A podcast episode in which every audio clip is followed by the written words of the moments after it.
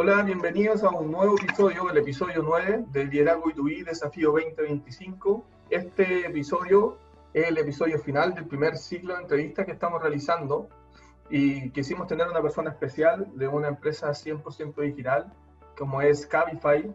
Y hoy día vamos a hablar con Klaus Polman, que es el gerente comercial de Cabify Chile. ¿Cómo estás, Klaus? Hola, Manuel. Todo muy bien, ¿y tú? Bien, también. Qué bueno. Muchas gracias por, por la invitación, por estar aquí hoy día. Vale, y gracias también a, a, ustedes por querer participar de, de, la entrevista. Como decía antes, esta es una entrevista bien importante para nosotros porque en el ciclo de entrevistas que hemos tenido hemos tocado distintos temas que tienen relación con el mundo de la transformación digital, el mundo de llevar a las empresas industriales a, a una digitalización y, y, creemos que esta conversación con Cabify de alguna forma nos va a hacer ver qué significa ser una empresa digital, qué significa ser una empresa, digamos, que, que tiene un, un que ha tenido un crecimiento exponencial, que logró transformar un modelo de negocio. Bueno, y tú nos vas a contar más. Klaus, seguro. Nosotros, nosotros tenemos una pregunta que, que es el tema de todos los entrevistados, que que es clásica de nosotros, que es, ¿qué es para ti la transformación digital? Upa, eh, buena pregunta, súper amplia también. Hmm. Eh, para comenzar, bueno, la, la transformación digital como, como, definición es poder incorporar la tecnología en las distintas áreas o procesos que tú tienes en tu empresa y eso eh, busca optimizar estos mismos procesos y hacer a las empresas cada vez más competitivas. Entonces, esa es como la definición de, diccionario, ¿cierto? Cuando nosotros hablamos de transformación digital, al menos para mí y en Caify, en, en nuestro negocio, incorporando la tecnología, em, por ejemplo, cuando nosotros entramos a, Chile en el 2012, a Chile, Colombia y México, entramos en un mercado como el transporte de personas que, que está súper poco modernizado, ¿cierto? Y, y, lo que hicimos fue lo mismo, entrar con esta tecnología en un, en un, momento que los smartphones casi no existían o venían de, de, a poquito creciendo y tuvimos que enseñar a conductores, enseñar a pasajeros cómo se podía pedir hoy día un, un Cabify, un transporte desde tu propio celular sin tener que ahí esperar en la calle. Y, y eso fue todo un cambio como de, de paradigma, eh, es un ejemplo súper súper grande y que nos costó cuando yo empecé en Caify como ejecutivo de venta, estuve ahí en el puerta a puerta vendiendo, eh, contándole a la gente, llamando. Entonces te decían, ¿qué es Caify? ¿Por, ¿Por, qué yo voy a pedir algo a través de mi, de mi teléfono? Y, y, lo fuimos incorporando de a poco. Hoy día, ya en 2020, eh, las personas cuando tú le hablas de Caify la conocen, casi todos están acostumbrados a pedir un, un transporte a través del celular.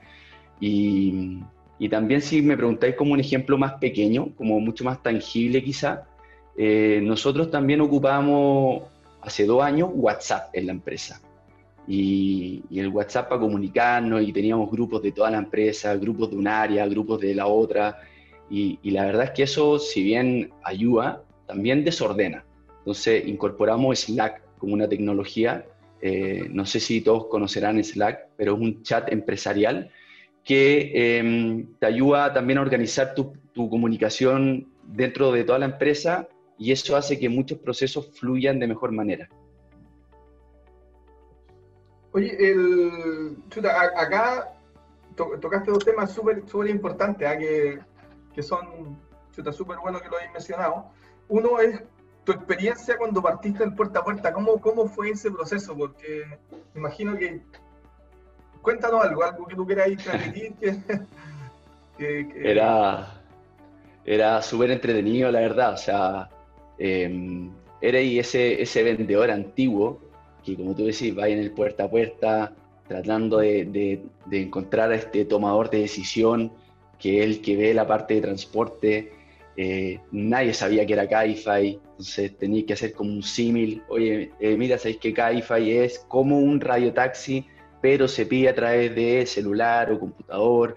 Eh, y nosotros mismos teníamos que estar educando a, estos usuarios o posibles usuarios. Y era también un proceso agotador de, de alguna manera, en que tenía que repetir un pitch comercial constante para que la gente entendiera a qué te referías. Y cuando recién ya entendía y qué estabas tratando de vender, ahí podías pasar a vender tu servicio o producto. Entonces, la verdad nos tomó como más o menos dos años eh, en que ya la gente entendiera de verdad qué, era Caify y qué estábamos vendiendo. Oye, súper interesante lo que tú me decís, Klaus, ¿sabes por qué? Porque uno de los problemas más grandes que creo yo que tienen las empresas industriales o, las empresas en general cuando están viendo procesos de transformación digital, de innovación, de querer cambiar sus modelos de negocio, de tratar de ser más disruptivo, es que se crean con la ilusión, ¿cierto?, cinematográfica, de que todo es fácil, ¿cachai? O sea, es como, es, como si todo fuera, eh, no sé, una película de Apple, una película de Facebook, donde todo funciona, ¿cachai? Tú veis 90 minutos de película y cambiaron el mundo. Pero cuando uno lo escucha de personas que están metidas en esto, ¿cachai? Que partieron evangelizando, que partieron comunicando la propuesta de valor, eh, eh, y, se enfrentaron con esa problemática y nos dicen, oye, estuvimos dos años eh, para que esto, comunicando esto, para que empezara a funcionar, es aterrizarlo a la realidad, ¿cachai? aterrizarlo a la realidad y ahí es donde digo yo a los ejecutivos del mundo industrial que, o sea, que, tenemos que, que, ser osados, ¿cierto? Hay que tener coraje, pero no hay que perder el foco de que esto es un proceso y que, y que se puede demorar más de lo que se espera. O sea, se puede, o sea, no se va a demorar cinco meses ni seis meses en funcionar. Eso es lo que les quiero decir. Claro. Y, y, como decís tú, o sea, muchas veces por los documentales o las películas que vemos los casos de éxito, porque los casos de éxito lo único que se cuenta es básicamente el éxito, eh, a veces también los fracasos, eh, pero te lo resumen todo en 90 minutos. Tú decís, cómo yo levanto una empresa y cómo yo cambio mi industria en 90 minutos. Imposible. Eh, y ahí también, por ejemplo, en el caso de, los fundadores de Caify, que empezaron en España, eh, en España en el 2011 ellos comenzaron con Caify y, no les fue bien. Eh, tuvieron que, de hecho, cambiar el modelo de negocio y, y cambiaron también el país. se fueron, como te conté antes, a Chile, Colombia y México y acá fue donde comenzaron realmente con, con este servicio, a, un poco adaptándose a, la cultura de cada país. Y fue un proceso súper largo. O sea, yo te estoy hablando del 2011 que empezó esto y recién en el 2016 ya pudimos tener a la gente interiorizada con este concepto de, de las aplicaciones de transporte. Oye, genial. Eh, la, verdad creo que esta dosis de realidad es, lo que uno espera, digamos, transmitir en, el liderazgo y tu desafío 2025, 2025, eh, y por eso la palabra desafío, porque esto no es, no es fácil, ¿cachai? No es, un, no, es salir a pasear el perro, ¿cachai? Esto es, esto, esto es, pega, es trabajo. Claro, harta. Harto. Y también tomar decisiones importantes, como la que tú decías, o sea, y ahí es donde uno tiene que salir de la zona de confort, porque muchas de las empresas industriales que, que, escuchan este programa, los ejecutivos, son empresas en las cuales tienen éxito nacional en Chile, algunas tienen éxito, digamos, en países de, Latinoamérica, Perú, Argentina, Colombia, México, Ecuador.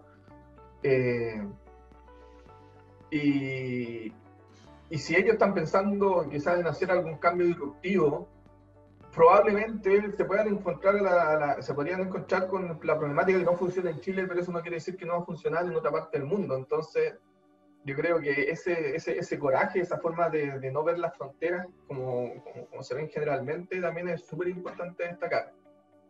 Súper importante. Sí, eh, importante y, y, también hay como de repente algunos tips o, o maneras de, de llevarlo mejor.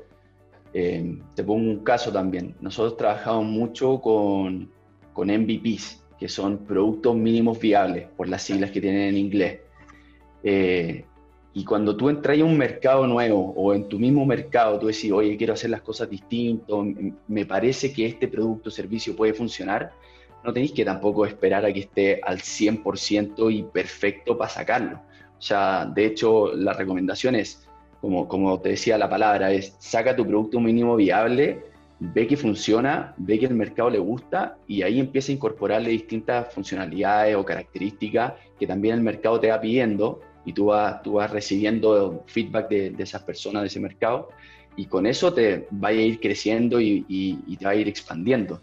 Porque si esperáis a que esté todo perfecto y la oportunidad se te dé y tú tengas como la, la inversión necesaria y las personas, puede que finalmente nunca lo saque adelante.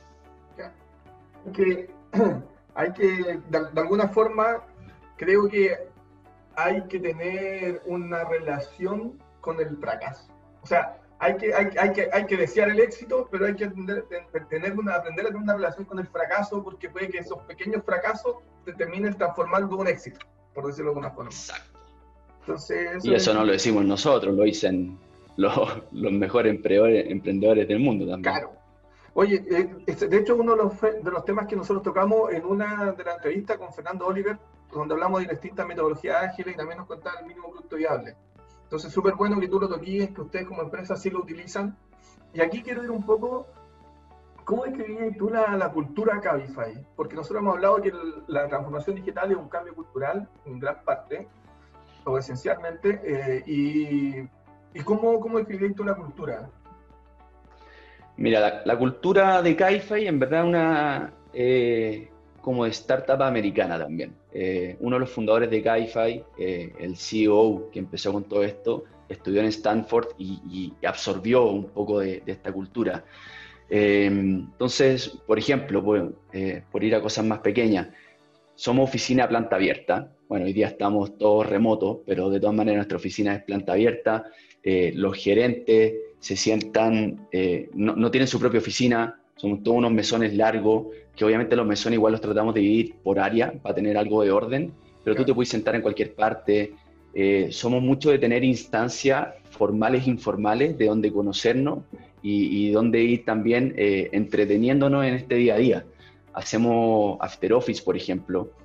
Porque yo digo que son formales e informales? Porque igual te tomáis una cervecita, pero conversáis, tenéis la oportunidad de estar con el gerente general de la empresa, con un ejecutivo, con un par de, de otra área que no siempre compartes y, ahí vais teniendo, vais generando esta cultura, como decís tú, más cercanía y, así que, que, haya sinergia finalmente.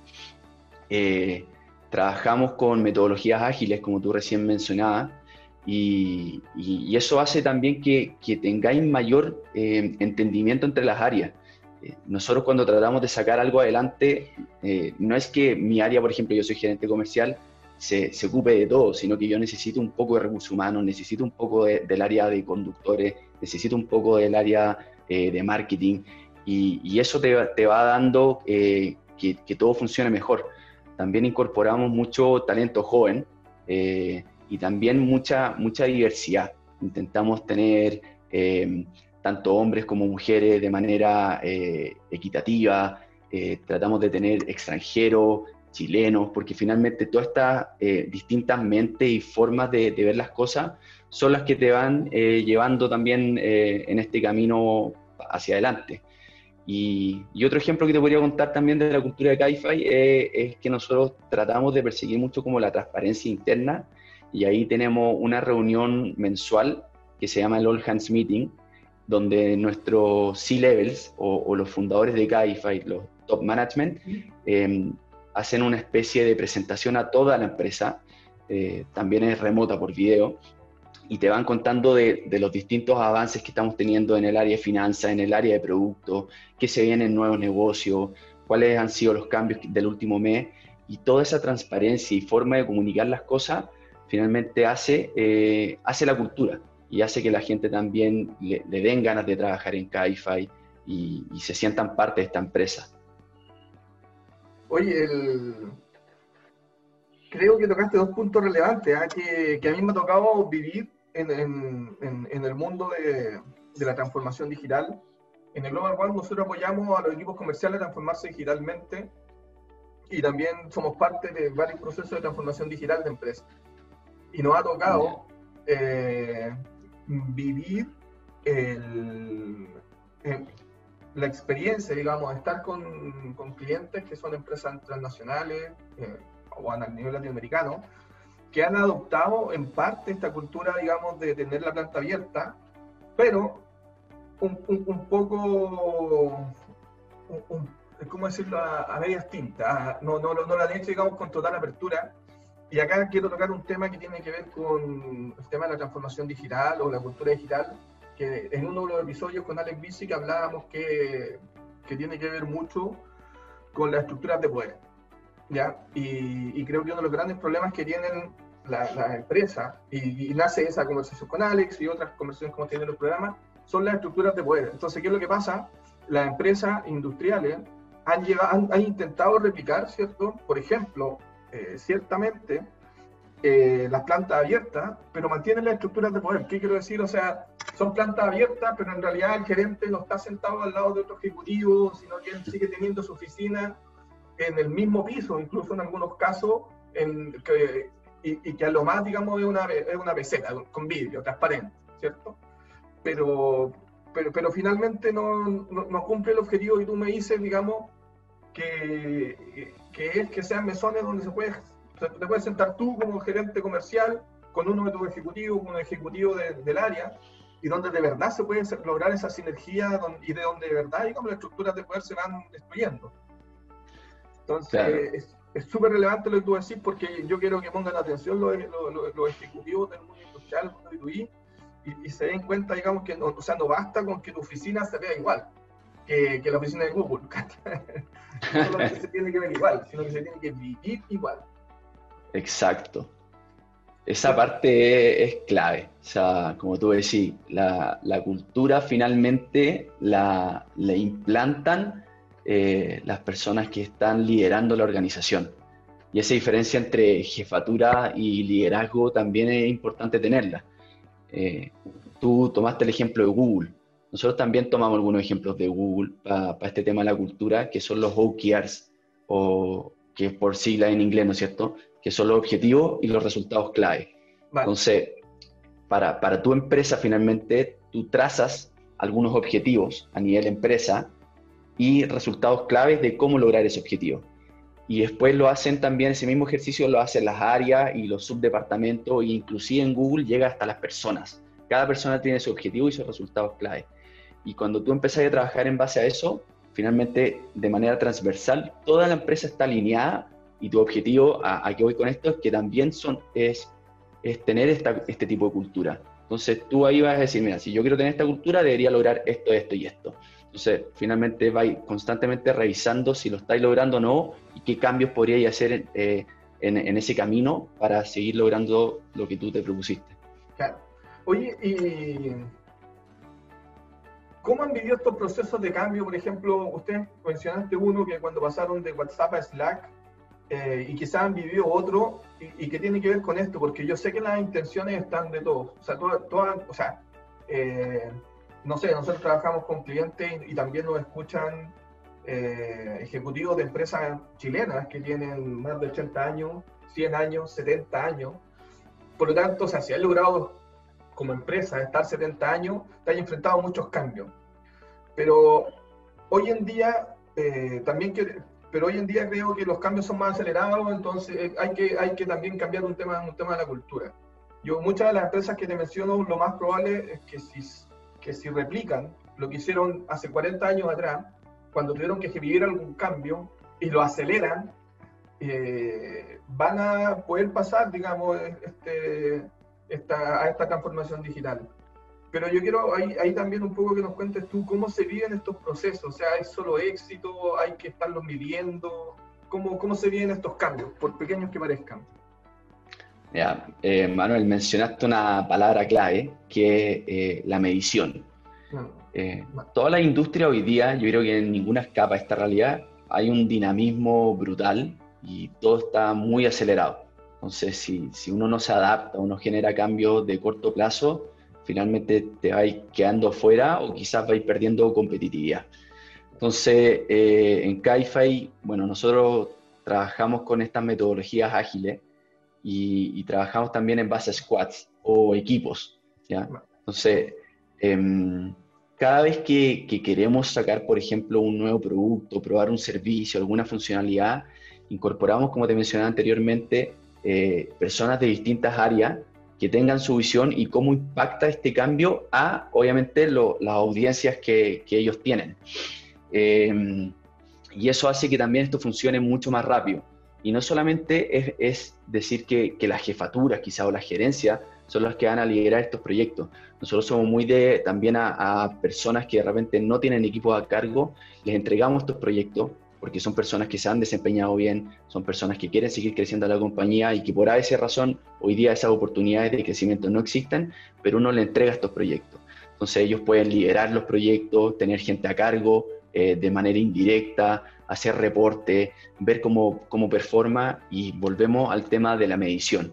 Entonces, cada cierto tiempo en CAIFI nosotros también, eh, entre comillas, hacemos como un freno de mano. Decimos, mira, ¿cómo estamos hoy día? Qué necesitamos para seguir avanzando y cómo ha, resultado lo anterior, porque no hay que olvidarse que, que, también hay que ver qué pasa hacia atrás.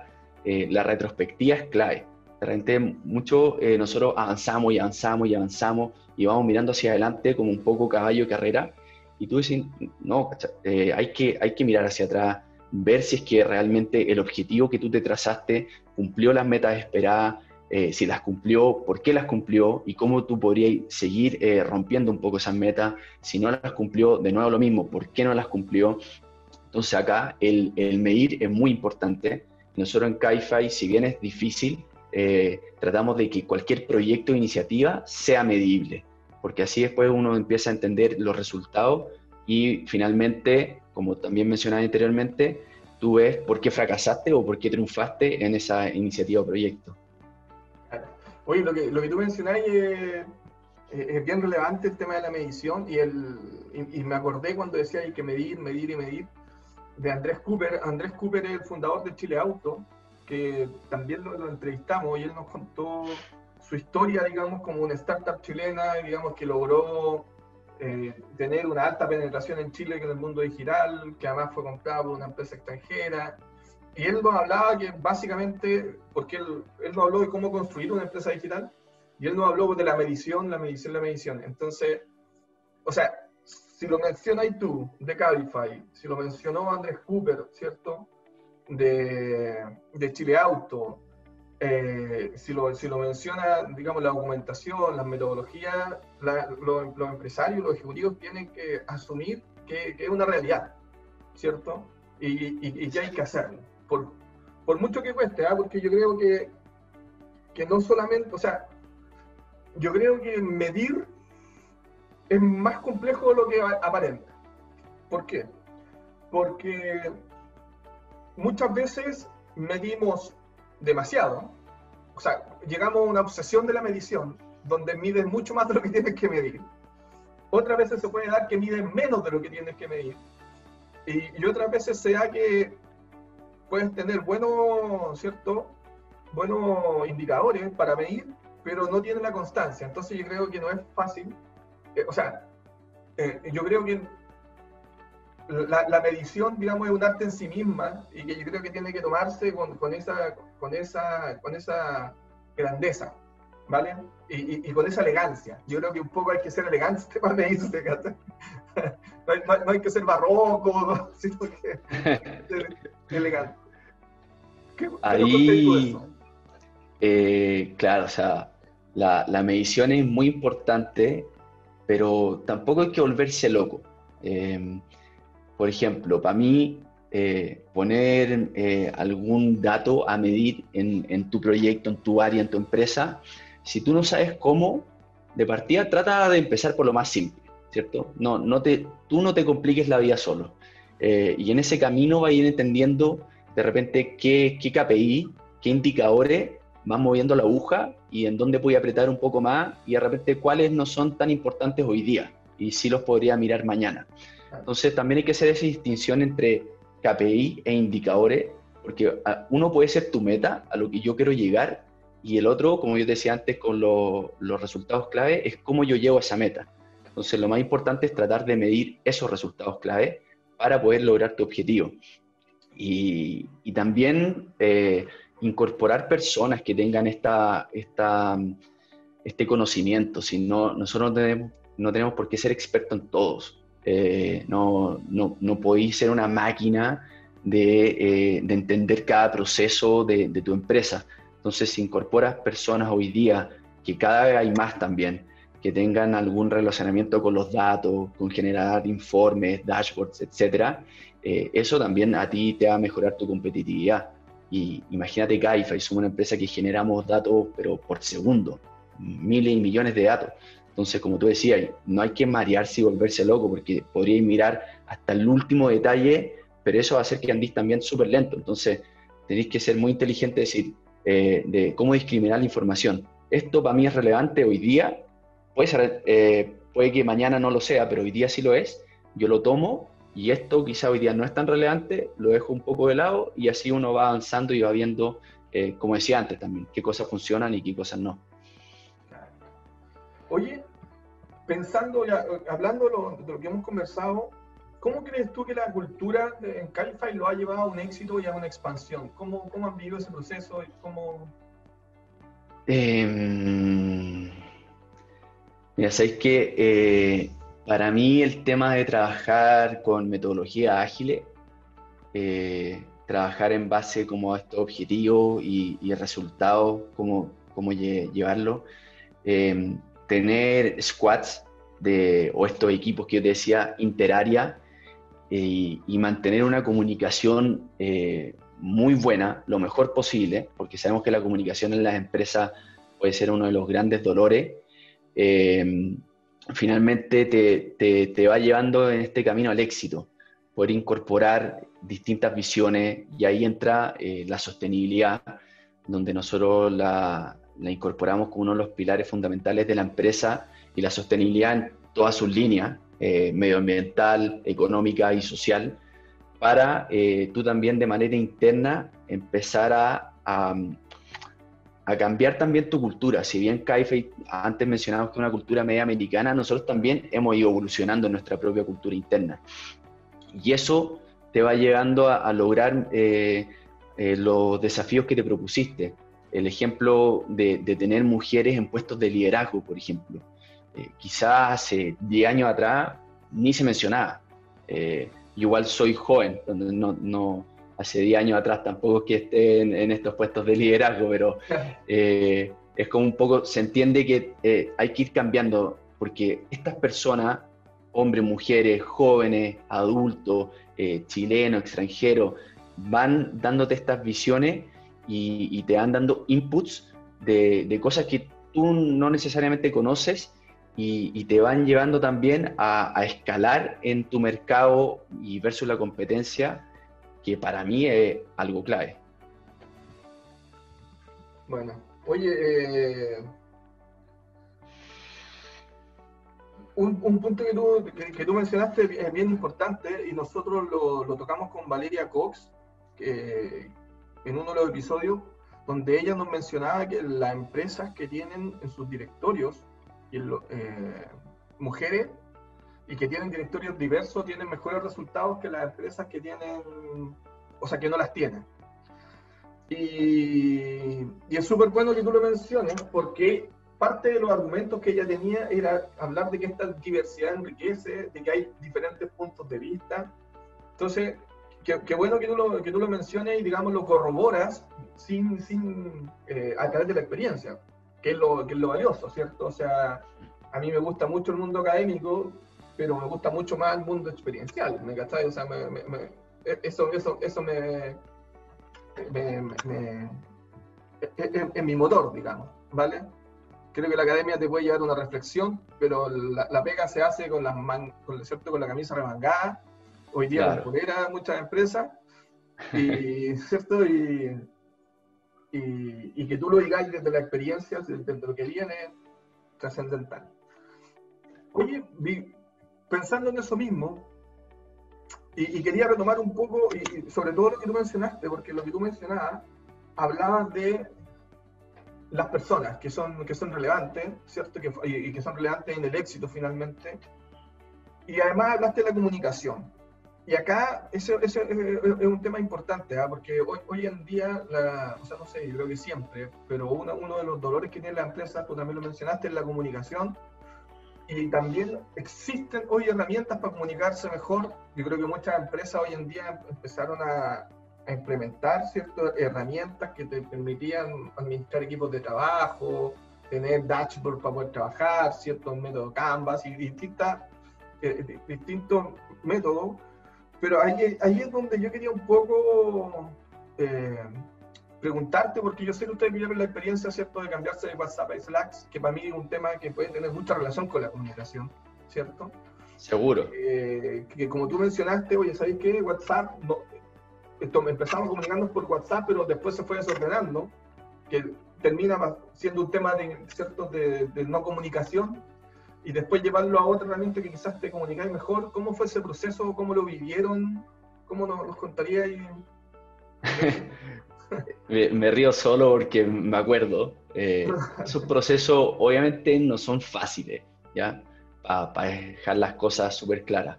Eh, y hay mucha adversión al cambio. Y, la gestión del cambio es importante eh, en tu empresa o, o, donde uno esté, ¿ya? Entonces yo te comentaba de WhatsApp y Slack y cuando nosotros nos comunicábamos por WhatsApp era lo mejor para nosotros en esa época, no conocíamos Slack y eso es parte también de la, adversión al cambio, que uno dice, si no conozco algo y esto me está funcionando, ¿para qué me voy a cambiar? ¿Cierto? Eh, pero, pero ese proceso es lento, eh, requiere que, que, las personas en puestos de liderazgo lo incorporen, eh, que sean los primeros en incorporarlo que lo entiendan y lo apliquen. Entonces, ahí, por ejemplo, eh, se cerraron los grupos de, WhatsApp en Ki-Fi y toda la comunicación cambió a Slack de una. Entonces, gente que realmente te pedía cosas por WhatsApp, tú en, tu puesto de liderazgo, con, con, con, la mejor de las buenas ondas y, y en manera de, de, enseñar y crecer, decía, oye, disculpa, porfa, no, no, me, no me preguntes esto por acá, pregúntame por Slack y lo podemos seguir viendo por ahí. Entonces, esa gestión del cambio es clave y como te decía, que todas las personas de, las distintas áreas lo incorporen, lo, lo, absorban y lo apliquen, porque finalmente pasa mucho que realmente eh, las empresas compran una herramienta, como puede ser, hoy día estamos dándole fuerte a Slack, pero hay montones de herramientas eh, en el mundo que te pueden ayudar. Y, y después de repente por lo que mismo venimos hablando, o sea, nadie supo cómo incorporarla bien, nadie fue el líder de ese proyecto, y tú también tenés que poner a gente liderando ese proyecto para que se aplique de buena manera, y finalmente quedan en el olvido, volví atrás, eh, a nadie le gustó, nunca supiste por qué no le gustó, entonces también puedes levantar información, hacer encuestas, y, y te gastaste de repente un dineral en algo que sí funciona, pero para ti no se, no se aplicó bien, y finalmente tú tuviste una mala experiencia y quedaste ahí como medio atravesado y la próxima vez que alguien proponga un cambio te decir, no, no, los cambios no porque aquí no funcionan. Eh, bueno, Manuel, como, como te contaba, o sea, eh, muchas veces los cambios en las empresas no funcionan y no funcionan porque quizá no pusieron a alguien a liderar este cambio. Eh, también va, va, a depender de las personas que hay dentro de tu organización, eh, y ahí lo, más importante, como mencionaba, que los puestos de liderazgo sean los primeros en, adoptar estos cambios, en implementarlo, tener una persona que lidere ese proyecto y también poder medirlo para saber si está andando bien o no. Medirlo puede ser simplemente pedir feedback, hacer encuestas internas, de ver eh, cómo la herramienta los ayuda o quizás los traba y cuando tú vas descubriendo también esos problemitas que van saliendo, vais generando cambios más rápidos a eh, que ataquen ese, ese mini problema, para que la gente vea finalmente un resultado positivo y entienda que el, cambio que tú hiciste, sea una herramienta de comunicación, sea una herramienta en tus procesos industriales, eh, sí va, va por el buen camino y, y ahí hay un punto importante que yo creo que la mejora es continua. Entonces, lo que hablamos eh, en preguntas anteriores, tú no puedes esperar que el cambio funcione en un 100% perfecto de la noche a la mañana, sino que es un proceso paulatino y que la mitad del proceso puede tomar un rumbo distinto y está bien que tome un rumbo distinto porque se está adaptando a, a este dinamismo de la industria de que todo avanza muy rápido. Entonces lo que yo pensé hace un mes atrás quizás hoy día no es válido, pero con un par de cambios, un par de mejoras, eh, se puede adaptar también. Perfecto. Oye, eh, súper bueno. Nosotros conversamos en parte el tema del liderazgo con Marcelo Guerra en una entrevista anterior y, nos mencionaba también el tema, lo importante del liderazgo en los procesos de cambio. y también quiero destacar lo que tú dijiste, o sea que generar cambios en la organización, eh, incluso siendo organizaciones súper ágiles y digitales como ustedes, como Calify, puede ser un proceso que, que, no es fácil, ¿cierto? Y que requiere, digamos, constancia, medición, voluntad, y que los líderes estén súper involucrados. Entonces eso es súper potente porque no, se trata, digamos, que, que a veces la, que, que, cuando se encuentran con estos problemas culturales, ¿cierto? O adversión al cambio, como mencionaste tú, que sea un tema de solamente de la empresa más eh, eh, de ladrillo, digamos, sino que es un tema de las personas. Por lo tanto, todos se van a enfrentar a lo mismo y ustedes pasaron por eso y, se, puede, se puede cruzar la línea y, y adoptar otras tecnologías en forma exitosa. Oye, una pregunta que les quería hacer es, ¿qué consejo compartirías con, con, con, las empresas, digamos, y con los ejecutivos que nos escuchan, que buscan expandir sus negocios? ¿Cómo, qué, qué consejos daría en ese sentido? ¿Cómo lo han vivido ustedes? Eh, mira, eh, primero es atreverse, obviamente, no, no tener miedo. Y suena súper utópico o súper simple cuando lo, lo habláis en una entrevista como esta en la pantalla. Pero, pero es, cierto, porque el ejemplo que tú puse de Caify cuando empezaron en España y se dieron cuenta que, que no funcionó y, que tenían que o cerrar la empresa o, buscar un nuevo modelo de negocio, eh, es un poco la respuesta a tu pregunta. Eh, entender que cuando yo estoy con ganas de expandirme, con ganas de, lanzar un nuevo producto, de seguir creciendo, de repente de levantar una, una ronda de inversión grande, es saber que, que, en el mercado en el que yo estoy hoy día eh, requiere ciertas, ciertos componentes, que ciertas cosas funcionen, pero en otros mercados no tanto. Entonces, yo, yo me voy a un mercado, empiezo con un MVP, como hablamos antes, eh, contrato también un par de personas de esos mercados que entiendan la cultura de, del país o la ciudad donde yo voy a ir y, vamos probando esta prueba y error constante.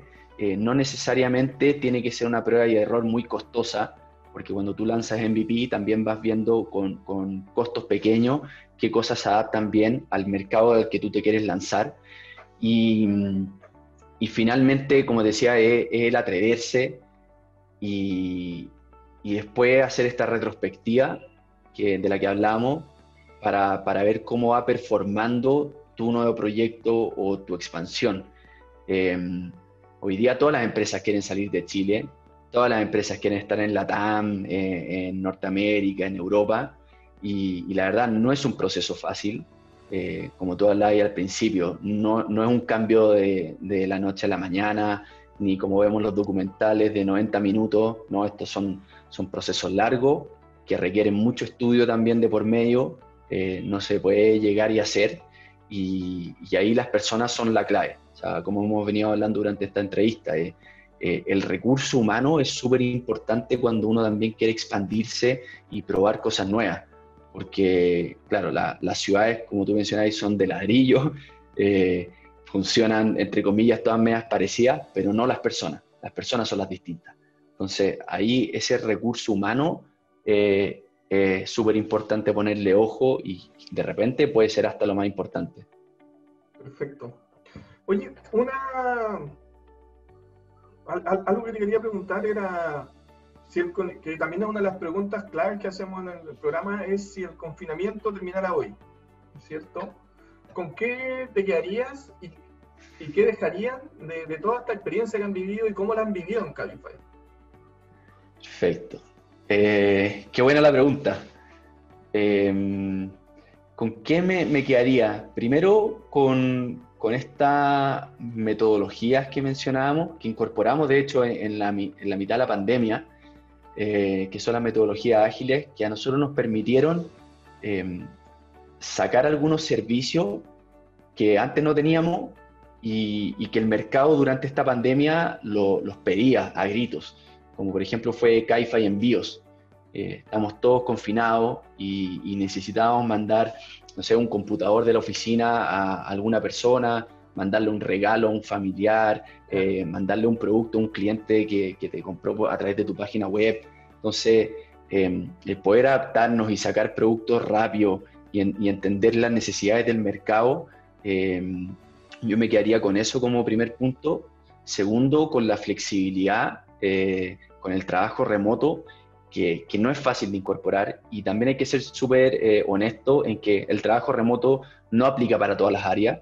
Cuando tenemos empresas, industrias, fábricas y hay operarios, bueno, esas personas tienen que trabajar también ahí y, lo importante es entender cómo esas personas también las podemos beneficiar eh, en términos de repente de, darle algunos días libres porque son los únicos que siguen yendo a la empresa, algún tipo de bonificación y, de perder, y esto es como lo que dejaría, la segunda parte de tu pregunta, de perder esas como ganas de controlar todo. ¿ya? Eh, yo como líder del equipo comercial, eh, anteriormente tenía, como te decía, en planta abierta a todo mi equipo sentado al lado mío y tú podías ver quién estaba, quién no estaba, quién salía a reunión, quién volvía a una reunión, le preguntaba, etc.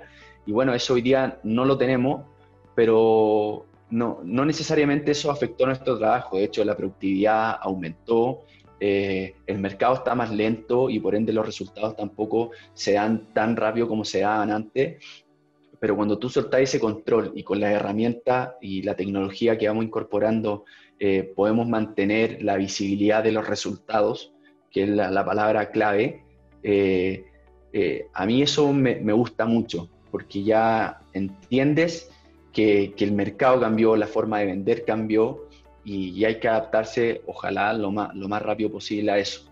Entonces, eso sería un poco lo que yo tomaría y, también lo que dejaría de, toda esta pandemia. Súper. Oye, Klaus, eh, ¿qué es lo que se viene en Cabify ahora? ¿Qué, qué nos, nos podéis contar, digamos, ¿Qué se viene en Cabify? Eh, ahí me, estáis poniendo en aprietos, Manuel. hay, cosas que se pueden contar, obvio.